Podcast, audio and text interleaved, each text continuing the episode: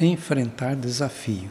A vida por si é um desafio que exige esforço constante de paciência, determinação, confiança e muita fé.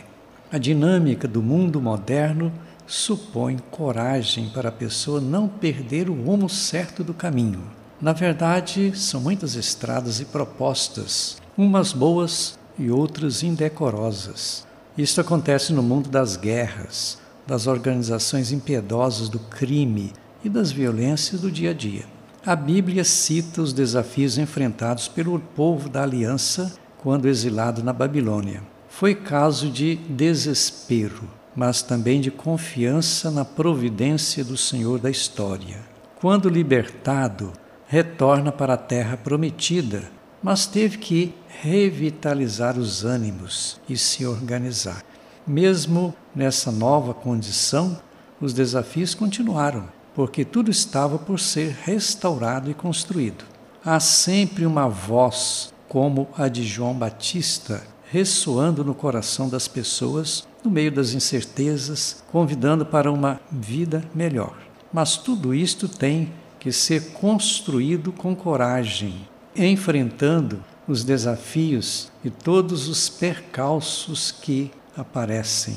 Se é também questão de fé, o fundamental é descobrir que Deus está no meio do povo. Ele é quem conduz a história no rumo certo.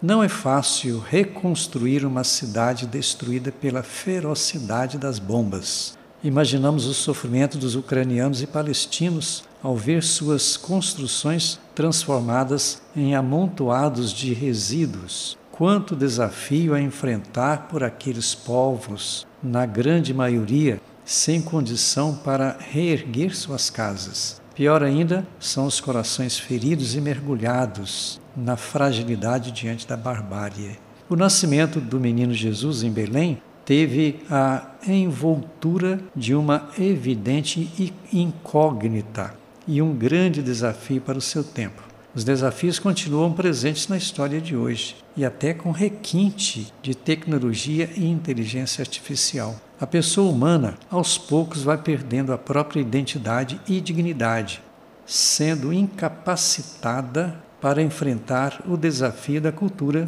do descarte social.